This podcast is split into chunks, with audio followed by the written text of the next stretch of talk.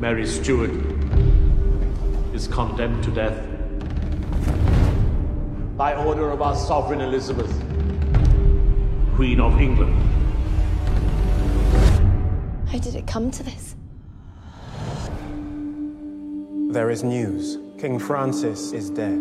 Your cousin Mary has returned to rule in Scotland. She is formidable, madam. So, she comes ready for war. Not so. I may command armies, but tell my cousin that we pray for peace.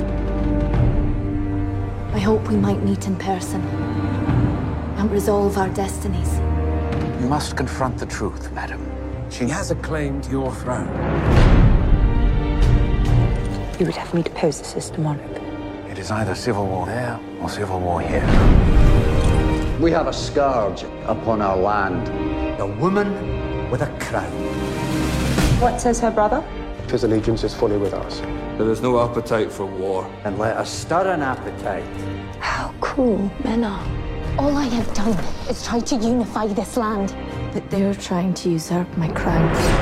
A murderer, a traitor, and a queen. But I will be the woman she is not.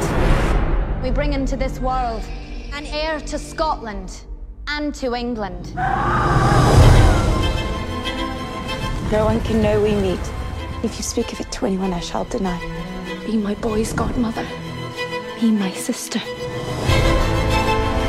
Mary is our foe. We ask that we never bow to her as we bow before you. You cannot raise an army. Many times you have said I cannot do what I have done. Do not play into their hands. Your heart has more within it than the men who counsel you. You would do well to watch your words. I will not be scolded by my inferior. Your inferior. If you murder me, you murder your sister. And you murder your queen. How did it come to this?